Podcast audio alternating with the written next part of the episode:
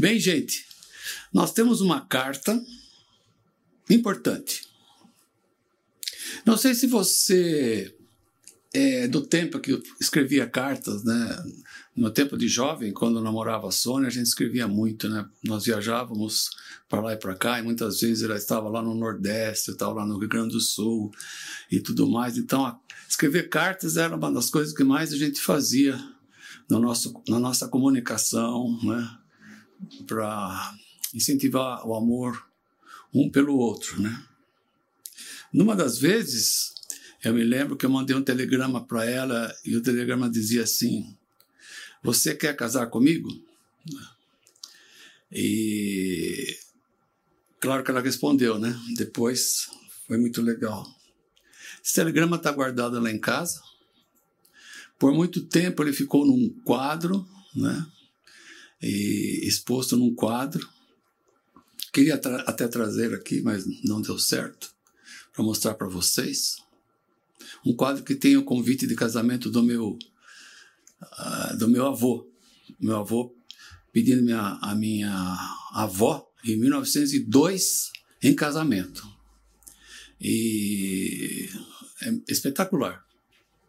Eu sei que minha avó deve ter guardou, tanto é que eu peguei na casa da minha mãe, para mim espetacular. Então, as cartas são importantes.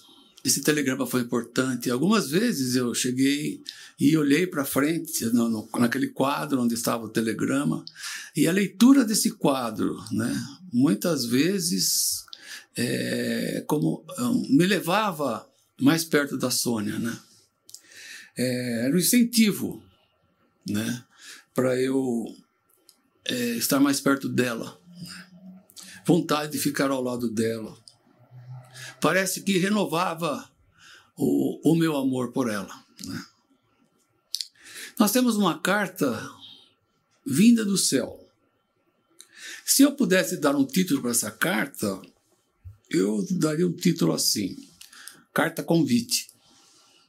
Porque no final da carta, não sei se vocês ouviram bem a leitura do Supimpa, há um convite para um jantar que é um verdadeiro banquete, que é feito a mim e a você, feito à nossa igreja.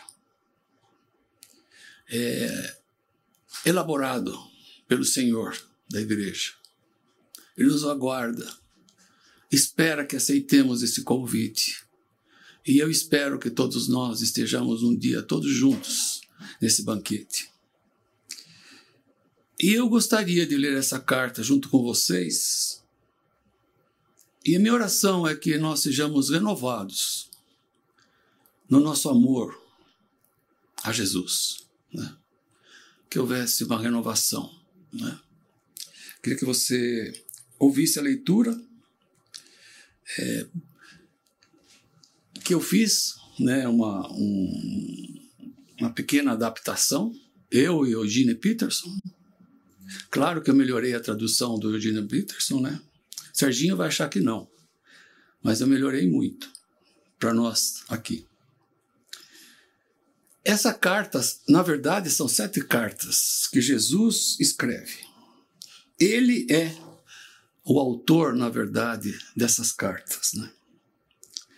Então, uma carta que tem como remetente Jesus. Embora João tenha sido autor do livro do Apocalipse, mas Jesus ditou para ele aquilo que ele deveria escrever para nós. Né? E João apresenta o, o remetente, Jesus, né? dizendo assim, no início do capítulo 1, para apresentar as outras cartas. Né? Logo de cara, João tem uma visão, Jesus na sua glória, e quando ele enxerga Jesus, ele tem um negócio impressionante, cai, é, acho que de cara no chão. Foi demais para ele. Diz assim: Sua face era como o sol quando brilha em todo o seu fulgor. Quando ouvi, caí aos seus pés como morto. Simplesmente, ele capotou imediatamente. Né? Eu imagino que eu teria tinha feito acho que talvez pior do que ele, porque ver a Jesus glorificado era algo excepcional. Demais para nós, seres humanos, né? Mas Jesus, nos diz o texto lá em Apocalipse, que Jesus colocou sua mão direita sobre, diz Pedro, uh, ou melhor, João. Então João diz que Jesus colocou sua mão direita sobre mim e disse: Não tenha medo, eu sou o primeiro e o último. O primeiro é um, uma maneira de dizer que ele, Jesus, é quem fez, fez parte é, da criação do nosso universo. Ele é o último porque é aquele que vai conduzir o final da história da humanidade. É ele que está conduzindo e vai conduzir até o final a história da humanidade. Ele, Jesus o próprio Deus. Por isso que o autor de Hebreus apresenta Jesus como sendo o resplendor da glória de Deus. Ele diz que ele é a expressão exata, exata do ser de Deus, né? Jesus diz mais ainda, se apresentando: sou aquele que vive, versículo 18, sou aquele que vive, estive morto, mas agora estou vivo para todo sempre e tenho as chaves da morte e do Hades. Jesus é o Todo-Poderoso, ele é o Todo-Poderoso. Ele tem autoridade sobre a morte, até mesmo sobre o inferno. Não é impressionante isso? Ele é o Todo-Poderoso. Quando eu estava estudando, me lembrei na estrada que vai para São Paulo, a BR-116, quando se chega ali perto de registro, acho que é Juquiá, tem um, um supermercado lá ao direito da estrada, e o nome do supermercado é Supermercado Magnânimo. Não tem uma vez que eu passo ali e penso nesse termo magnânimo. Como que alguém pode pôr o nome de um supermercado magnânimo? Esse nome, esse título só pode ser para Deus, para Jesus. Porque magnânimo é aquele que assume todos os ricos, riscos e perigos para ser nobre no, no nosso, em nosso tratamento.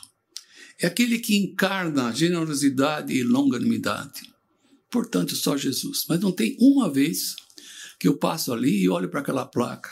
Qualquer dia eu vou falar com o Bolsonaro para ele tacar fogo naquela placa, porque não é possível. Né?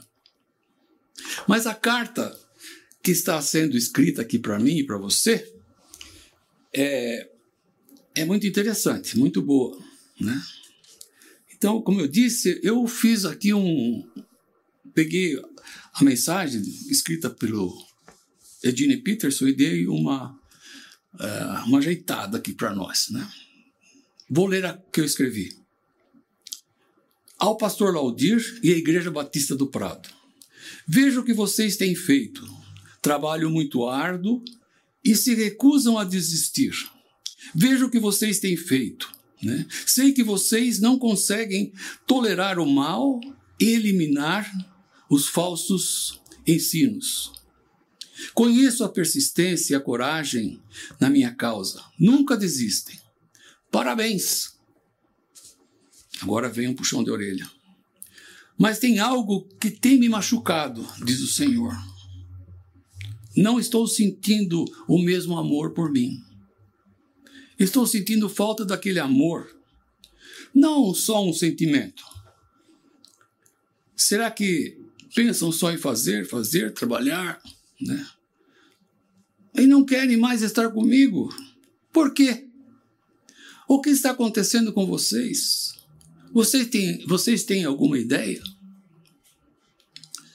Por favor, vamos andar juntos. Precisamos mais tempo de conversa preciso falar algumas coisas. Sabe aquelas coisas do meu coração para vocês. Mas vocês já não têm o mesmo prazer em estar comigo. Não têm a mesma atitude para comigo. Sinceramente, já cansei. Estou a ponto de ter uma atitude. Vocês não vão gostar. Estou com vontade de virar a mesa. Ainda bem que vocês, como igreja, não ficam correndo atrás de novidades, como se a igreja fosse apenas uma religião de entretenimento espiritual. Vocês têm boa conduta, valorizam o caráter íntegro das pessoas, gostam do ensino bíblico. Muito bom. Parabéns.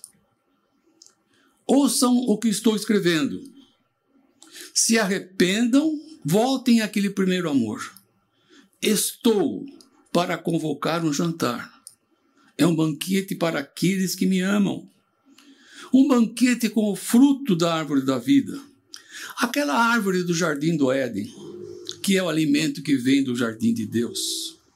Vocês vêm? Quero que vocês venham. Estou preparando. Sugiro que vocês se arrependam de como estão me tratando. Ingratos. Não basta serem certinhos. Quero uma motivação de amor para comigo.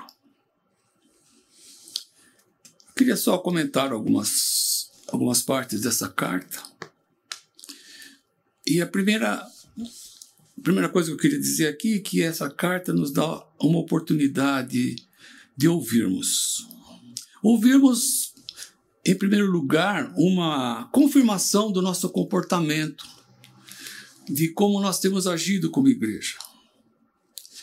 E eu, sinceramente, eu, eu, eu acredito que Deus tem uma alegria e confirma para nós o que nós estamos fazendo. Sinto uma segurança naquilo que nós temos feito né, como igreja. Queria citar algumas coisas boas para nós nos alegrarmos com Deus. Né? A nossa presença, por exemplo, em Caçador, né? pessoas envolvidas, é um trabalho árduo. Não é fácil, não. Exige persistência, exige, exige disposição. Né? E já por um bom tempo, né, eu dou graças a Deus. Eu me alegro por isso, por ser pastor de uma igreja que se envolve lá em Caçador, né, através do Monte Oreb.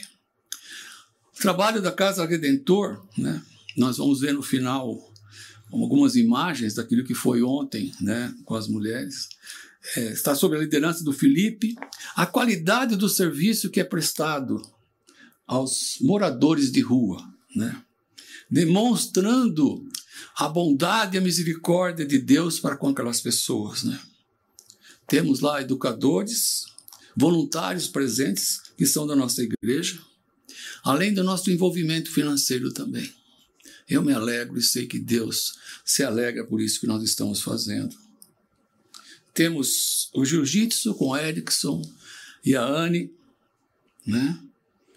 Esses dias tem trabalhado, não, não, não, podendo reunir o grupo das crianças, tem trabalhado para o sustento das famílias das crianças do projeto. Né? E as pessoas da nossa igreja né, também estão comprometidos, estão colaborando. Né?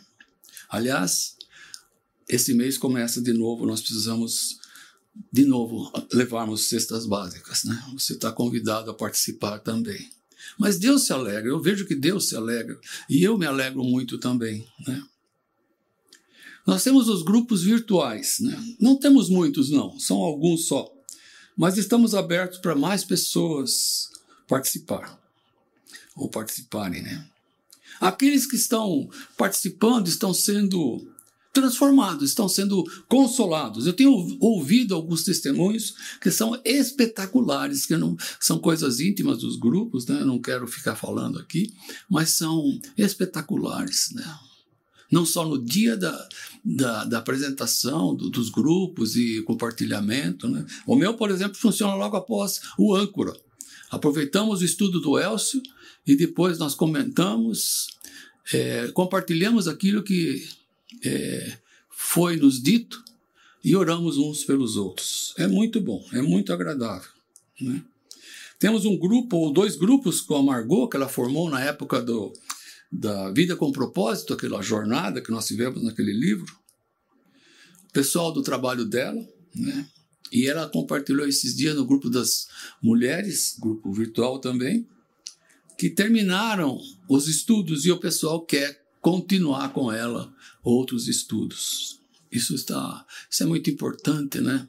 A gente ir, ir indo e alcançando pessoas, né? para Jesus. Gosto do nosso grupo de oração com a Denise, né? E suas meninas, né? Não tão meninas, mas para nós são as meninas, aquele grupo virtual que se reúne, e, que antes se reunia aqui na igreja na quarta-feira, agora só pelo vídeo, né? Eu imagino aquelas mulheres, aquelas senhoras, né? É, conversando e orando por nós, né? Pelas nossas necessidades, pelos nossos pedidos. Deus se, se alegra com isso. Deus se alegra com essa, esse nosso ministério, com essa nossa participação.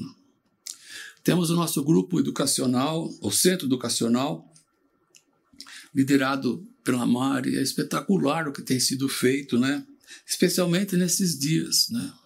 Se você assiste às 18 horas do domingo, você vai ver como é muito bom.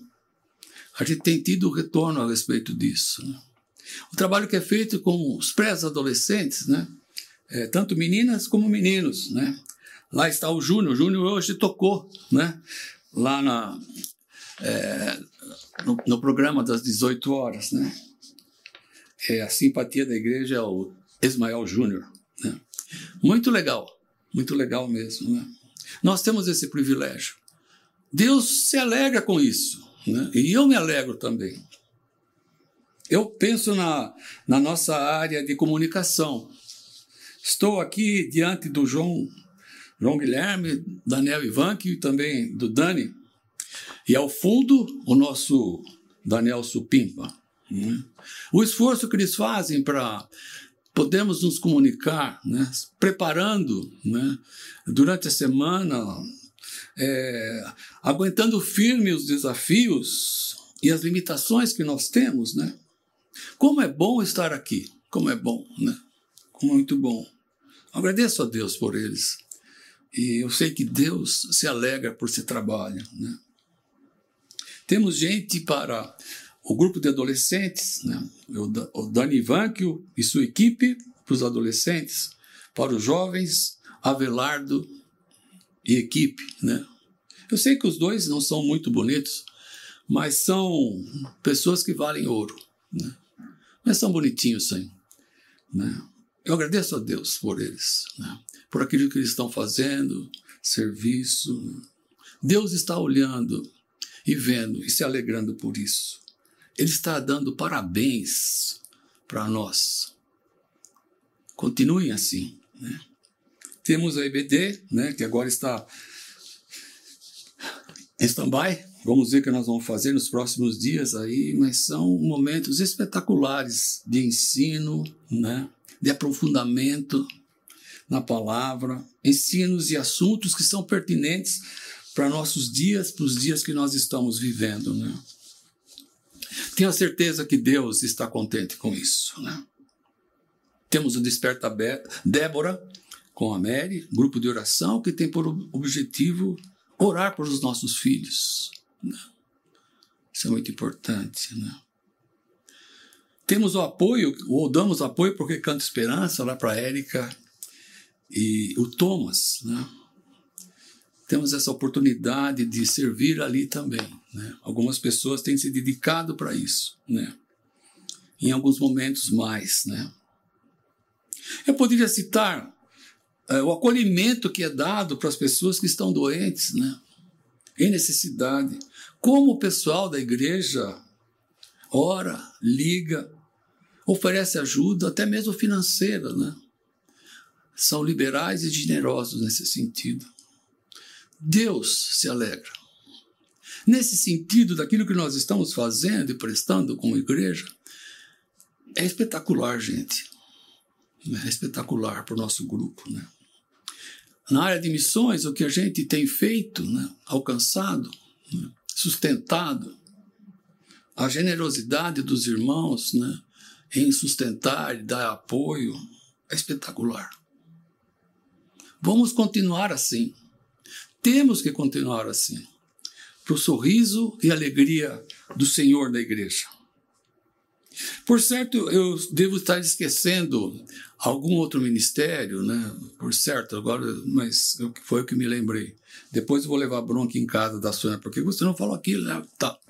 Mas eu só queria dizer que o mais importante aqui é que nós o nosso trabalho, aquilo que nós temos feito, é para a satisfação do Senhor. Ele se satisfaz, eu tenho certeza. E o bom é que todos têm oportunidade de servir. Todos. Que querem exercitar o seu dom, que querem servir ao Senhor, né?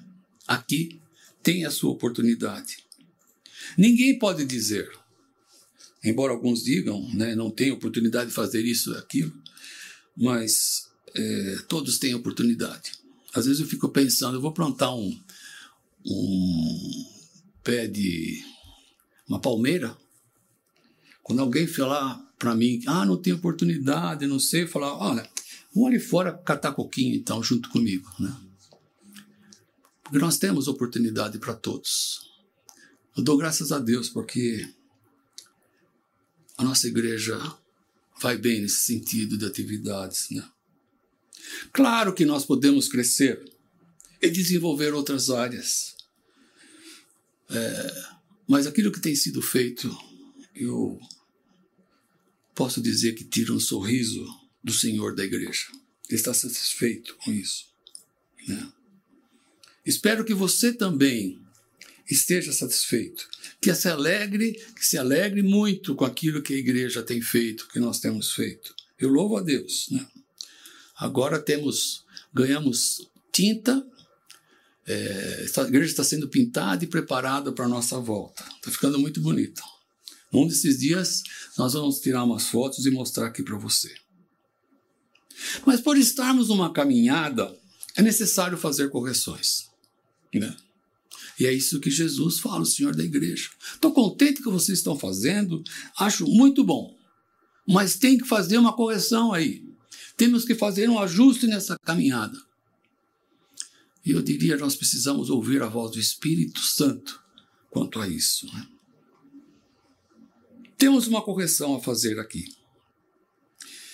Não podemos esquecer que nós somos igreja. Igreja sou eu, é você. Né?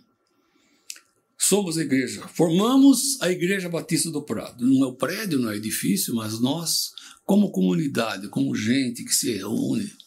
Na Bíblia é falada em em lavoura, fala em assembleia, isso é igreja, né? são pessoas. E nós precisamos fazer uma correção na Igreja Batista do Prado. Não é na instituição, não é no prédio, embora a gente esteja pintando, mas uma correção que deve ser feita em mim e em você. Essa é a razão dessa carta.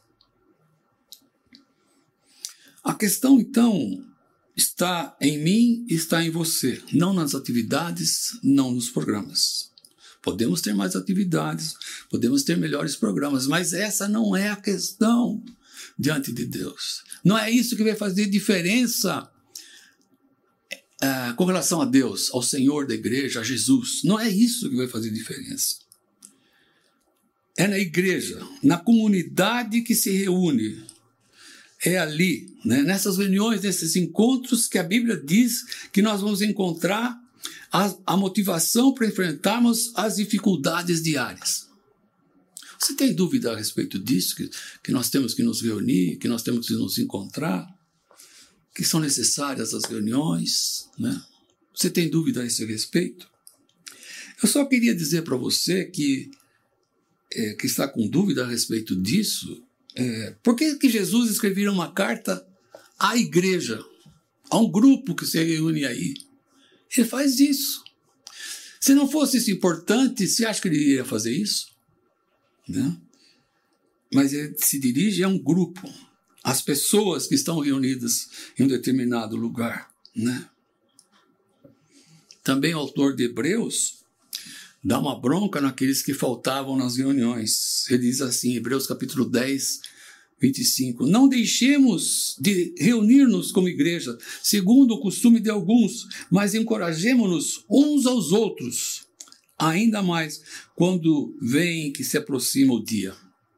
Meus queridos, nós não podemos desprezar as nossas reuniões. Nós não podemos faltar. Nós não podemos faltar dos nossos encontros, dos nossos cultos, das oportunidades que nós temos de nos reunir. Né?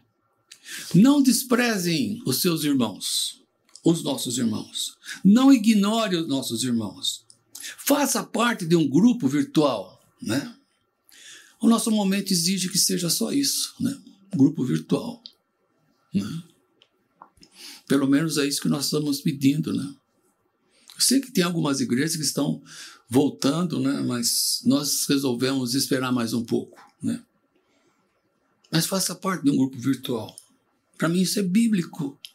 Pelo menos nós nos reunimos, ouvimos uns aos outros, temos a palavra para edificar um ao outro, podemos orar uns com os outros. Eu citei o Eugene Peterson aqui, agora há pouco, da tradução. É, o Gene Peterson, não sei, eu fiquei é, impressionado com o fato de que ele não, não era pastor de uma grande igreja. Só depois que ele se aposentou que realmente é, se tornou uma pessoa famosa e conhecida. Mas é, é, é, o mesmo, era o mesmo homem, já falecido, né? Ele tinha um desapontamento muito grande com relação ao ministério que ele tinha. É, depois vocês perguntem para o pro Elcio e para o Daniel que são conhecidos dele, né? Mas ele conta num dos livros que ele tinha uma frustração muito grande enquanto ele era pastor de uma igreja e que a frequência, ao invés de aumentar, diminuía. Embora ele se dedicasse a estudos, e deveriam ser estudos maravilhosos. Né? Os livros que ele escreveu são espetaculares. Né? Sobre Davi é, é um negócio. Né? E, para mim, a minha surpresa é que era uma igreja que não era grande, ele pastoreava uma, pessoa de, uma igreja de 30, 40 pessoas. Né? E ao invés de crescer, diminuía. Ele tinha que aguentar uma pressão miserável de alguns líderes, né? Por que essa igreja não cresce? A igreja não cresce e tal. E ele resolveu visitar um casal né, que estava faltando bastante, né?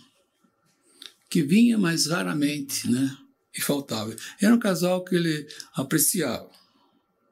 Esse casal respondeu para eles, o marido, né? Pastor, bem no horário da reunião, eu tenho ido pescar trutas. É tão agradável quanto ir ao culto. Eu pergunto para você: o que te leva a faltar? Você gosta de pescar também? Bem no horário das nossas reuniões, do nosso encontro, o que é que você faz o que é que tem para você não estar presente e não vir nas nossas reuniões? Por quê? O que é que acontece com você? Não sei se você está percebendo a razão da minha pergunta. Porque estou insistindo, e é bíblico, temos reuniões, encontros, né? Temos comunhão com o povo de Deus, né? Lemos que o senhor da igreja escreve aqui para a igreja de Éfeso e Jesus diz, não com um tom de ataque, mas de lamento e de dor. Contra vocês, porém, tenho isto: vocês abandonaram o primeiro amor. Vocês me abandonaram. Onde está aquele primeiro amor? Abandonar o primeiro amor não se trata de simplesmente um sentimento. Não está falando aqui, é, não sinto mais paixão por você, não, não, não, é, né, não é isso, não é sentimento de que Jesus está falando aqui. Abandonar aqui é trair uma pessoa, é ser desleal com a pessoa, é faltar com respeito a essa pessoa, é ser ingrato para com essa pessoa. Né? O Elcio, quarta-feira passada, citou Jeremias, né? que era a mesma reclamação de Deus com relação ao povo de Israel. Né? E, e Deus reclama, e fala: vocês têm me colocado em segundo plano. O povo diz é, aqui Jeremias diz que o povo né, tinha deixado de beber da fonte da água viva. Né? E passado a cavar cisternas em outros lugares. Né? Jesus é a água viva, Deus é a nossa água viva. E Deus estava dizendo: vocês deixaram de beber da fonte, da minha fonte, da água viva, para cavar outras cisternas. Jeremias diz assim, capítulo 2, versículo 13, a esse respeito de beber água de outras fontes. Né? O meu povo cometeu dois crimes. Eles me abandonaram, a mim, a fonte de água viva, e cavaram suas próprias cisternas cisternas rachadas que não retêm água. Eles cavavam eh, normalmente nas colinas umas tipo de cisterna, um tipo de poço, né, para colher a água da chuva lá nas colinas. E para isso eles tinham que revestir essa, essa, esses poços, né, com um tipo de gesso que eu não, eu não sei como é que era, mas é um tipo de gesso que, que revestia a, o poço para que o poço não é, retesse a água. Acontece que, de um determinado ponto, um determinado momento, esse revestimento não aguentava, rachava e acabava a água. A água que era essencial para para o sustento deles né, e para a agricultura. Né. A nossa insatisfação, a nossa ingratidão nos leva a cavar cisternas em outros lugares. Largamos da fonte da água viva. Cansei, eu não quero mais beber dessa água, quero beber de outra fonte. Né? Inicialmente, a água de outras fontes parece, parecem ser boas, mas a, ela pode rachar e vai faltar aquilo que é essencial para a sua vida, certamente. Especialmente para você que já experimentou da água da fonte da vida. Você acha que está faltando alguma coisa na sua vida? Ou você acha que o problema é a igreja? ou que está em algumas pessoas. Né? Então, o que você acha que é o seu problema? Cuidado com esse pensamento. Em nossa caminhada, nossa caminhada cristã, pode você pode até achar estranho, mas aquilo que começou como uma, uma demonstração de amor por Jesus pode passar a ser meros hábitos, meras rotinas que eu tenho que fazer. A ilustração boa disso é o casamento. Tanto é que Jeremias, no capítulo 2, ele usa a figura do casamento para ilustrar esse abandono que a gente faz ou vai beber fonte de, em outras fontes e não da, da fonte da água viva. Né? O casamento pode virar uma rotina é você chegar num ponto que já parece que não faz sentido estar ligado àquela pessoa. No começo, quando você chegava, você trazia alguma coisa simples. É, mas quando você entregava aquela coisa simples, o seu marido ou sua esposa falou: Ah, estava pensando em mim, né? Sim, estava pensando em você. Quem sabe hoje traga também às vezes esquece de entregar. E quando ele ou ela acha aquilo que você trouxe, ela pergunta, ele pergunta: Ué, o que, que é isso? E você diz: É, para quem queria trazer? Não é para você? Pega aí, né? Já não se falam.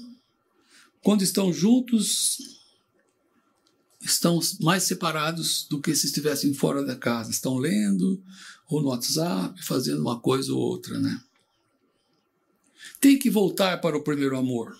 Não só cumprir as responsabilidades é importante, não só ser persistente. Você tem que focar na pessoa, né? É, focar na pessoa para o qual você está fazendo as coisas, né? Tem que ficar claro que para outra pessoa que você mantém o foco nela, Né? E aquilo que você faz é para ela. Né? Tem que ter ações que possam mostrar o compromisso a quem você ama. Eu sei que os nossos dias não é, são diferentes dos meus dias quando eu casei. Mas quando eu casei, é, que eu posso me lembrar, já são quase 44 anos, o salário de onde eu trabalhava tinha quase um ano de atraso. Quer dizer, não tinha nenhuma perspectiva de melhora. Arranjei uma casa para morar alguns dias, diria que mais ou menos um mês antes. Uma casa que era boa, razoavelmente boa. Tinha um tanque no lado de fora, a gente não, não tinha, nem compramos máquina de lavar para casar. Eu resolvi fazer um telhadinho lá, fiz o meu jeito, acabei furando um cano, né? A Sônia ia comigo, às vezes, a gente ia pintava, deu uma pintura, foi muito legal. Nós tínhamos móveis de quarto que meu sogro tinha dado. Tinha uma geladeira, que não me lembro quem que foi que nos deu, tinha um colchão e fogão, só. Não tinha armário nenhum, nada. Mas sabe que eu, eu não, não, não, não, me não me desgastava por causa disso. Né? Eu sei que nossos dias são outros. Se o Dani ou o Davi fossem fazer isso para casar, eu ficaria louco. Mas não me lembro dos meus pais terem dito qualquer coisa para mim. O que eu mais queria é ficar com a Sônia. Né? Meu foco era nela. E coitada dela, o foco dela era comigo. Né? As coisas eram boas para nós porque o mais importante ia acontecer, nós ficaríamos juntos, né? Para o que der e vier, né? Embora a casa fosse boa, o nível da rua, o portão de entrada, dava na, na altura do telhado, assim, da casa. Então, imagina você aquela decidona, não estava nada ruim, né? Aquela decidona. Se você fosse para o quintal, era uma pirambeira, assim. Se eu desse uma moleza, era uma grama, assim, escorregasse, ia cair na, na, na cozinha do vizinho do fundo, né? Era legal porque eu queria estar com a Sônia. Eu queria estar com ela. Né? E tudo que a gente fazia era um para o outro. Né? Era legal, era muito bom. Eu não estou dizendo é, que o casamento deve ser feito assim, mas o que eu estou dizendo é esse primeiro amor. Nós temos que manter esse primeiro amor esse primeiro amor a Deus, a Jesus, esse amor que me arrebata, esse amor que me inspira, tudo que eu faço para demonstrar o meu amor, o meu compromisso, a minha lealdade a Ele, né? minha gratidão, a minha alegria porque Ele está do meu lado, junto comigo.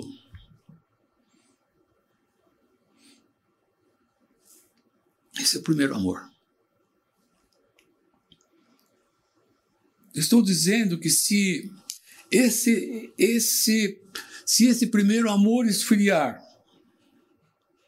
especialmente para você que já experimentou desse primeiro amor, que já bebeu dessa fonte, se você está buscando uma outra fonte para te satisfazer, ou buscando outras fontes, bebendo de outras águas, se você está pegando outro desvio, você tem que voltar. Você tem que voltar. Né?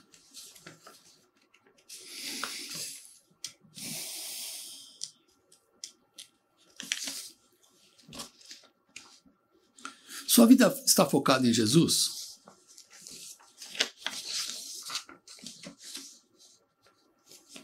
Se o nosso foco não está na pessoa de Jesus, se você está procurando outras fontes, ouça o que Jeremias diz. Se você está tomando de outras águas, compreenda e veja como é mau e amargo abandonar o Senhor, o seu Deus, e não ter temor de mim, diz o soberano, o Senhor dos exércitos. Se eu pudesse contar para vocês das pessoas que eu já conheci e que estão perdidas é, estão confusas, agora zombam da nossa fé, são pessoas debochadas, são pessoas cínicas. Se eu contasse para vocês que essa pessoa ou essas pessoas já beberam da fonte da água viva, você não acreditaria. Você não acreditaria. Estão experimentando o amargo, a água amarga, por ter abandonado o Senhor. Né? Mas o importante dessa carta, como disse, eu, eu, eu daria o título, uma carta convite, porque Jesus aponta o caminho de volta. Ele diz ele usa três palavras importantes. Versículo 5, ele, diz ele usa assim três verbos. Lembre-se, arrepende-se, arrependa-se e volte. Lembre-se, seja honesto com você mesmo. Estou realmente esfriando. Estou caminhando para uma apatia. Estou procurando outras fontes de água. Né? Lembre-se, não é igreja, não é a programação da igreja. Você tem que dizer: sou eu. O problema sou eu. Arrependa-se. Se você está sentindo uma sensação de vazio, você tem que se arrepender, você tem que admitir: eu estou errado. Eu estou errado, eu preciso de uma renovação. Eu preciso que o Espírito Santo me encha. Eu preciso que o Espírito Santo me renove. Né? E Jesus diz uma coisa importante aqui: volte. Volte a agir como se relacionava antes com o Senhor, o seu primeiro amor. Volte lá. Volte para lá. Né? Volte para lá. Como eu disse, não é um sentimento, mas uma atitude que eu preciso ter de alegria por ter o meu Senhor, de servir na igreja e fazer para que o Senhor se alegre, para a alegria dele. Né?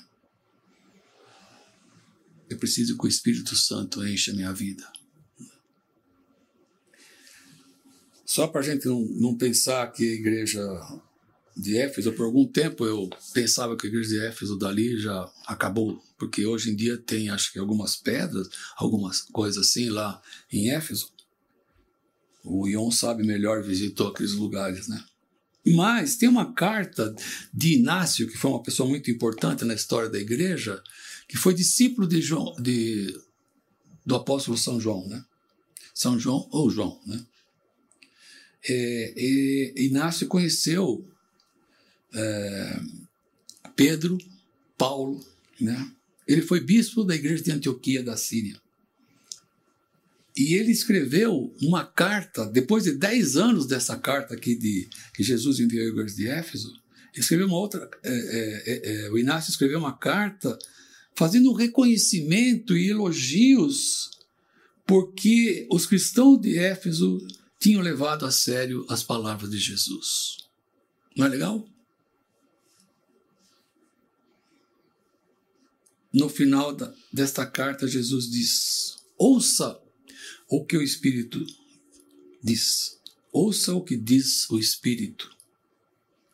O que acabamos de ler, de fazer alguns comentários aqui, devemos ouvir atentamente.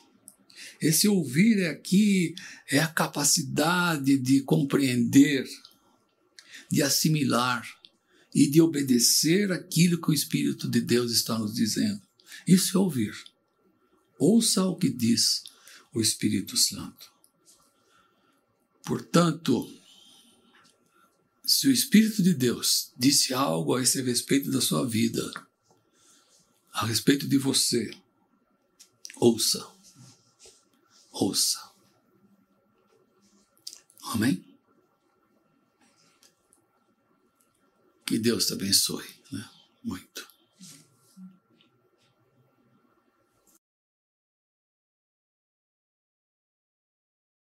Você? Não é isso, João? Tá? Vai aparecer na tela aí para você ter um tempinho de oração que é muito importante. Certo?